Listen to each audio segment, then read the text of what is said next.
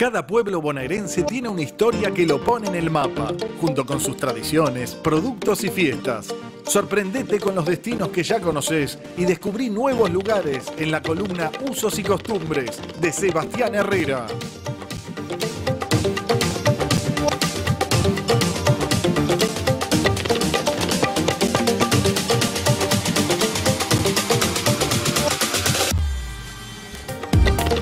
Bueno, hoy les propongo una escapada muy cerca de la ciudad de Buenos Aires. Son nada más y nada menos que 75 kilómetros desde el kilómetro cero que está en el Congreso. Eh, y es Campana. Eh, es una ciudad que la estamos recomendando hoy porque va a cumplir ahora en unos pocos días, el 6 de julio, 138 años. Y se conoce más que nada por la industria.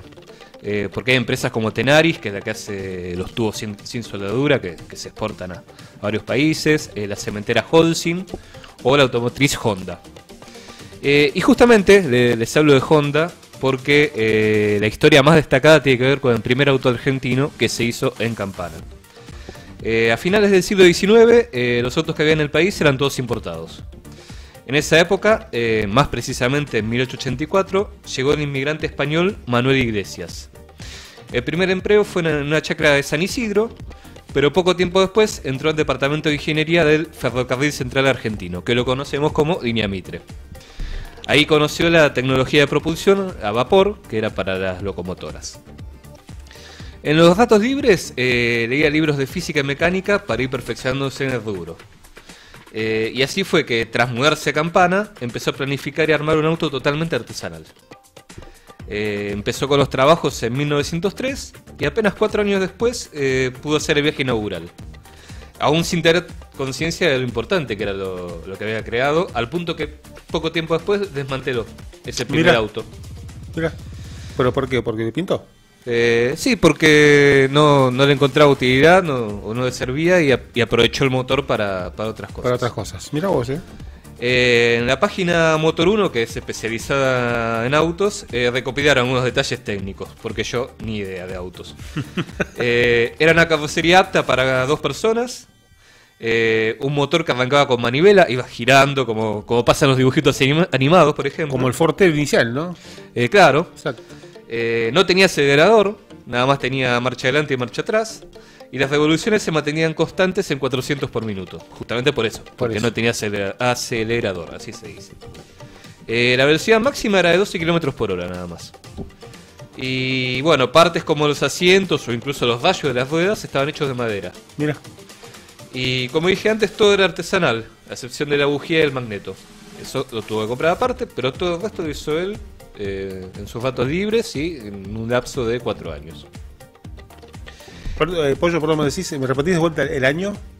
El año 1907 fue cuando terminó. Sí, un montón, de, hizo un, digamos, teniendo en cuenta la, la, época del proceso de construcción fue, fue rapidito. Sí, sí, muy rápido, y, y, como te decía, eh, fue aprendiendo con libros y bueno, también el conocimiento que, que tuvo en el ferrocarril. Claro. Pero, básicamente aprendiendo eh, de manera autodidacta. Autodidacta, claro, exacto. Eh, bueno, si hoy el auto está en exhibición en el Museo del Primer Automóvil Manuel Iglesias, justamente en homenaje a él, donde la colección no es muy grande, pero sí variada. Realmente los fierreros eh, se van a encontrar con algunas joyitas ahí que, les van a interesar. Eh, esto se debe a que su hijo, Juan Carlos, lo volvió a hacer funcionar en 1950. Al auto. Al auto. Mira. Y encaró la restauración entre 1972 y 1973. después, en 1975, la legislatura de la provincia de Buenos Aires reconoció a Campana como cuna del primer automóvil argentino y fijó el último domingo de noviembre como el Día del Automóvil Argentino. Que se hace una fiesta que, mm, que, tiene incluso, bueno, toda exposición de la industria, eh, espectáculos musicales, que yo me acuerdo de haber ido una vez eh, cuando se hizo en el parque industrial, que no hay un solo árbol, no. porque es obviamente una, una planta industrial y hacía 65.000 grados a la sombra. Que no había. Que no había. Encima.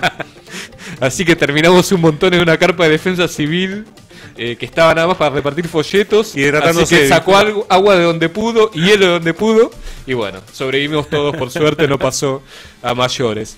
Pero bueno, es el evento más destacado que, que tiene la ciudad de Campana y, y sin dudas, bueno, ahí van a poder ver muchas cosas. El, autos. eh, el último domingo de todos último- los años, el el último, domingo domingo de noviembre. Perfecto. Vamos, Vamos. vamos este año, vamos. Llevemos gorra, anunciador, todo, pero ¿Habrá, habrá. ¿habrá árboles esta vez? no sé. Uno de mariachi me pongo, para estar bien protegido. Bueno, pero les dije que no solo esta historia que, que es tan destacada y tan icónica de Campana era lo único que tenía para contarles, sino que también, si van paseando por ahí, se van a encontrar con un barrio inglés. De repente el paisaje cambia y, y las casas son más parecidas a los que podrían ser algunas estaciones de tren, que las hicieron los ingleses. Eh, y está escondida dentro de todo, eh, a unas pocas cuadras de la plaza principal. Eh, y, es, y surgió a raíz de la instalación del primer frigorífico de Sudamérica, la Fresh Met Company. Eh, la fundaron en Met. 1863 eh, para producir y exportar carne que no llegara al punto de congelación. O sea que proponía una, una innovación. Eh, Pollo, el, el barrio inglés este de Campana no, no tiene algo, no es, digamos, en, en la estructura, en la construcción, Sí. no es similar al que podemos ver, por ejemplo, no sé, te, te hablo del desconocimiento puro del lugar, ¿eh? Sí, pero ¿viste la cervecería de Quilmes? Que está rodeada por un barrio también como que de casas bajas, mucha construcción que no es la tradicional en, la, en la arquitectura que tenemos acá en la ciudad, por ejemplo. Claro, exactamente. O sea, en ese sentido sí, eh, se contrapone a lo que ves en cualquier lado. Claro. Te metes en un lugar completamente distinto. Igual que el barrio inglés de, de Caballito, ¿viste? Claro, pero en Quilmes es más eh, alemán. Alemán, Sí, exacto. por, por Otto Wember. exacto. Eh, bueno, su momento más destacado en el barrio inglés eh, fue la llegada de directivos y empleados entre 1902 y 1907, porque necesitaban abastecer al ejército inglés en una guerra contra la Confederación Sudafricana.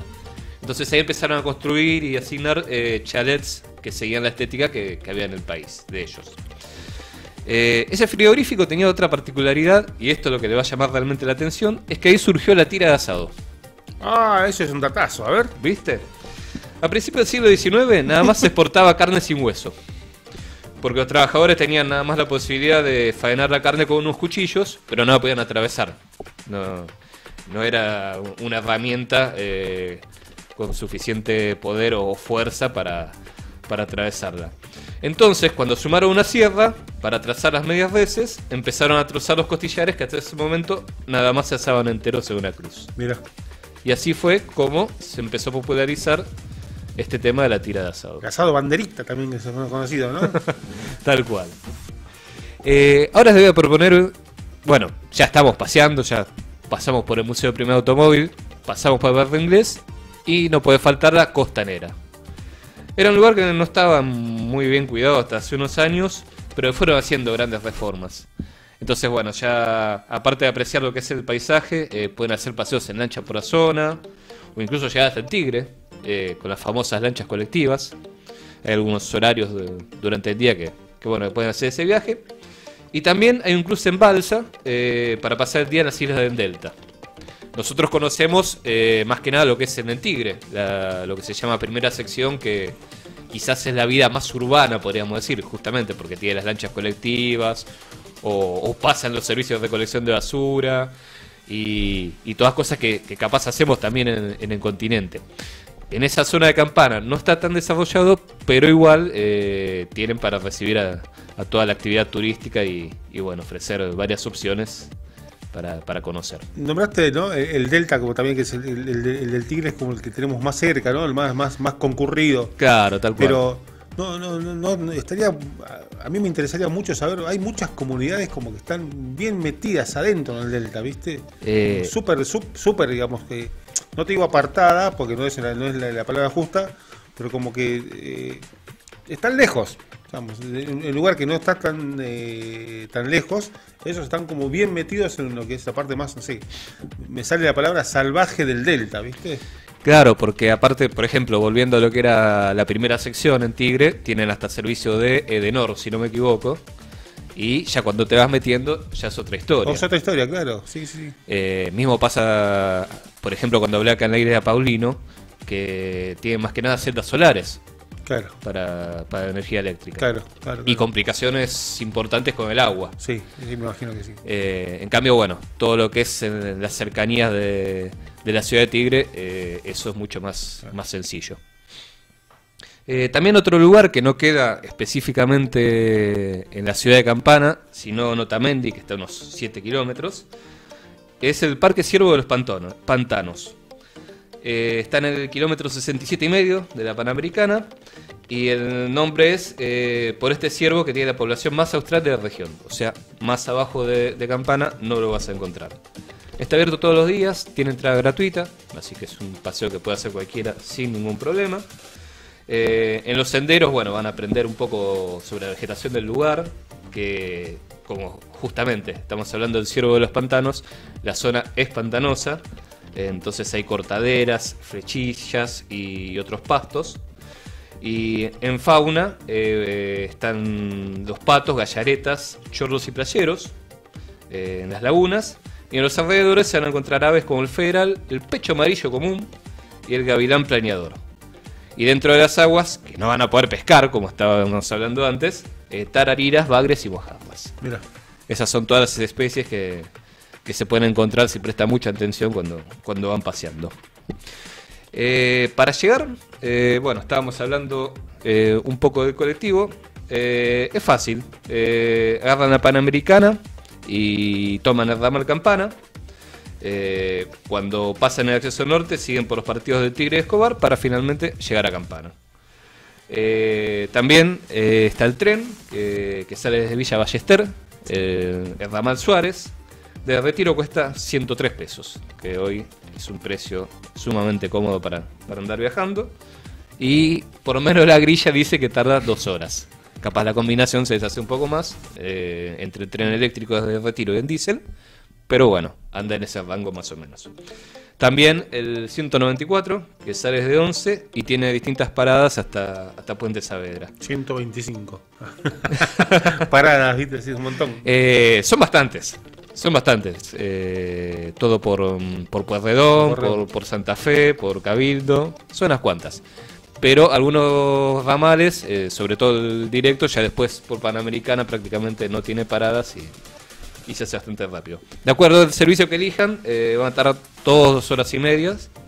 Y el boleto máximo que pueden pagar es 360 pesos. Bien. Que yo les recomiendo, tomen el primero que venga. Pues si se ponen a esperar, lo que ahorran con uno, lo pierden en la espera. Entonces, Claro. eh, salvo que quieran ir muy cómodos en el servicio directo, que es el más caro y que tiene el micro más grande, después no les va a hacer gran diferencia. Claro. Ahí va. Sí, pollo, siga, siga. Estaba por hacer una consulta. Diga, diga. Bueno, viste, yo, ¿cuándo fue? Hace, mira, sigo perdido con los días. Hace un par de semanas me fui para, para Chivilcoy. ¿Y a qué viene esto?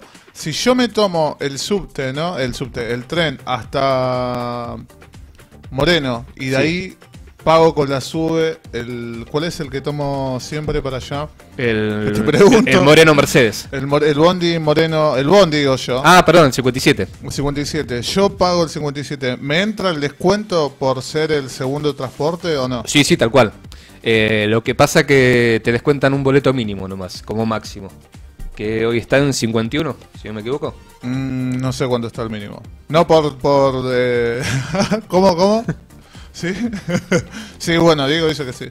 O sea, en, en el segundo viaje tenés que contar, eh, descontar la, la mitad, y ahí si es más de 51 pesos, solo te dan los 51. O sea, ¿qué viene esto? Si yo me tomo un subte, ponele, para ir a 11, por ejemplo, un Bondi, y me tomo el 194 para ir a Campana, ¿me entra el descuento también? Sí, sí, tal cual. Ah, bueno. Pero con bueno. esa salvedad, o sea, estamos diciendo que el boleto más caro sale 360, no te van a descontar 180. Claro. Te van a descontar como máximo Del- 51. del- claro. Bueno, bueno, pero va. En tiempos de, de ahorro, de, No, por de supuesto. poca plata suma. Por Con esos 50 te compras un. no sé. algo. algo. Tres caramelos. Y, y creo que dos y medio. Me quedé pensando que decías la distancia, 75 kilómetros. Acá con, con Diegote eh, hemos caminado a Luján hace mucho. Eh, no, es- no es una distancia. Claro, Luján son 65 kilómetros. Claro, claro, claro. Por eso pensaba, pensaba en eso. No, no está muy lejos. No, no. Súper fácil de llegar. Eh, y encima, bueno, eh, transporte tenés todo el día. A mí me ha pasado de, de ir a Zárate, más que nada, y volver, no sé, a las 3 de la mañana y, y no había ningún problema. También fui en tren a Campana. Me hice este la movida con, con Ballester. Y es muy linda la zona por donde está la, la estación. De hecho, hay como una subidita, crucé una plaza. eh, me metí ahí en un barrio de, de Campana, no me acuerdo el nombre. Pero. ¿No habrá sido el barrio inglés, como contaba? Mm, No sé, era de noche, lo que menos veía eran casas, eh, muy, muy- no había mucha iluminación, Ah. pero se notaba que era zona de barrio, zona de barrio. Eh, Me bajé del tren, caminé esas cuadras, entré a un lugar a pasar música, terminó, me volví, no, no, no recorrí mucho de campana, fui ahí a, a pasar música un rato. Claro, yo la última vez que fui... eh.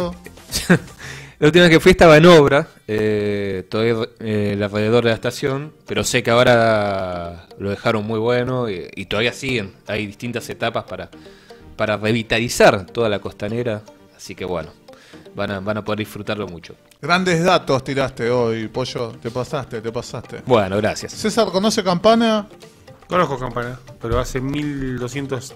Hace dos días que no voy. ¿Qué, qué fuiste a hacer? Eh, no, ahí. A pescar. No, yo de pescar no. No, no entiendo a la gente que pesca. A mí si me, me quieren invitar, yo me prendo. Yo me prendo. No, no caso una tampoco, pero me prendo. Yo voy. Yo quiero hacer un video donde nos expliquen. ¿qué? ¿Cómo se pesca? Que, ¿Cómo que se se pesca? vea, Claro. que se vea lo inútil que somos. Eh, también, obviamente. Alguna bacana me va a mandar, seguro. Bueno, yo me acuerdo que hace, hace poner, no sé, 10 años, entre 10 y 12 años. Un joven César. un joven, mucho más joven César, siempre para julio, para las vacaciones de julio, con, Uf. con ciertos compañeros de laburo, hacían una salida de pesca, ¿viste? que era siempre Ramallo, San Pedro. San Pedro es una ciudad que yo no recomiendo. ¡Eh! ¡Qué polémico! Mirá. Polémico. uh. Mirá, se suma al operador. Que, que encima es la ciudad donde nació Circo. Peor Claro, todavía. ahí nació Circo Romano. Es una ciudad cuanto menos este racista. ¡Eh! Para mí, eh, se lo pido muy personal. Eh, generé polémica acá. Y lo hizo un negro, ¿viste? Claro, boludo, exacto. Eh, Pero por supuesto. Eh, pero fue, fue un- más que nada Ramallo, ¿viste? Y después hay un lugar que está. Ibicuí, creo que es el nombre. Ibicuí, sí, pasando el Ibicuí, puente. sí, Cruzando Zárate. Sí. Cruzando Zárate, claro. Bueno, íbamos con, con- con- con- con compañeros de laburo a pescar. Yo no, no, pero ellos sí. Va- a- van a- todos ahí a, a Ibicuí. Claro, pero nadie pesca. No. Porque no van a pescar, van, No. van a, van a emborracharse tres días. Claro, yo ¿viste? tengo justo Van mi, a decir que pescan. Claro. tengo a ¿no? mi primo que con, el- con su No, cuñado. a otra vez lo vas a crachar. van a Ya lo crachaste una vez. Van a pescar siempre, ¿viste? Y vos decís, bueno, van a pescar, pero nunca sacan nada. Siempre está ahí, chabón, haciendo asado, todo. ¿Y Claro. qué? ¿Y el pescado? No, no. Dale. Yo creo que era, eh, ahora lo veo con, con el tiempo, creo que era la excusa como de decir, bueno, me voy un fin de semana, ya fue, ¿entendés? Eh, Ya, yo tenía un compañero del laburo también, iba con sus, con sus amigos Sí. a pescar a Ibicuy. Ya, tipo, ya tenían lancha, todo, una casa allá, allá cuando iban siempre. Dice, no, a ver, pusimos un pedo, hicimos un- bueno, ¿y qué, qué- qué pescaron? No, nada casi. Y Dale, boludo. Pero no sé por qué usan el casi, ¿viste? No, Sí. si no pescaste nada, claro. Voy a pescar, deja, anda a pescar, dale, nada. La ver- se dijo la verdad de la milanesa, entonces. La pesca. ¿Qué porcentaje hay de que es pesca real? Cuando alguien dice que va a pescar. 25%. Ese 25% está solamente eh, porque compran pescado. Mirá, pesqué un costillar de. Pesca- Dale, sacaste una vaca del, río, claro. Sí. Diego te conoce Campana. Eh, ¿Ha ido a Campana? Campana? sí, conozco, pero porque mi jefe tiene la, la quinta en, en Cardales. Así que como que me voy para esos lados nada más. ¿Y recomendás Campana? ¿Podemos ir a pescar a la quinta? Sí, yo, te agarro, vayan, ¿Tiene, te tiene, agarramos. ¿Tiene acceso ahí, algún acceso? ¿Eh? ¿Tiene acceso ahí para pescar algo? No, ya No, dijimos, no, no. importa, hay que decir Ah, pescar, pero no, pescar. no importa si, si hay agua o no, no importa. Está bien, está bien, está bien, está bien. Yo ya dije, ya dije que conocí de Campana varias veces, fui, la verdad que alta onda, la gente de allá. Yo a amigotes. pescar fui nada más que era muy pendejo cuando estaba con mis abuelos, tenía, no sé, yo tenía 14 años creo. A lobos. Mirá. Nada más, recuerdos nada más. Bien, bien, bien. Bueno, eh, gracias Pollo por No, por toda la, data compartida, súper cultural. Hablamos de autos, eh, hablamos de Tira de asado. tira asado, asado, frigorífico. De ingleses. Inglés, de todo, todo, todo. Bien, bien. Vamos a poner unos lindos hashtags en, bien variados en las descripciones de YouTube y de Spotify. Así que bueno, hablando de eso, pueden escuchar las anteriores columnas de usos y costumbres del pollo en circoromano.com.ar, en Spotify y también en YouTube. Así que si andan buscando algún lugar donde hacer una escapadita, un poquito de eso se tratan las recomendaciones del pollo, porque además acompaña con data histórica de los lugares, así que eh, siempre es bueno ahí buscar eh, un poco de información para, para viajar, que no sea simplemente ir y, y, no sé, comer algo que está buenísimo, no digo que no, pero si metes ahí un, un museo, qué sé yo, una visita a algún lugar. Aprender un poquito más de la gente, la- las costumbres que tienen. Claro, claro, claro, totalmente. Así que bueno, gracias nuevamente, Pollo. No, un gusto.